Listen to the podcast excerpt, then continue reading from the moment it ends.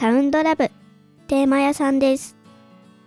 はい、テーマ屋さん、明日のテーマをお願いします。はい、明日のテーマは2022年ベストバイ。自分の中であこれはすごい良かったっていうものをそろそろねあの見つかった方もいるのかなと思ってそんなお話をお聞かせください。今日もいい夢見てください。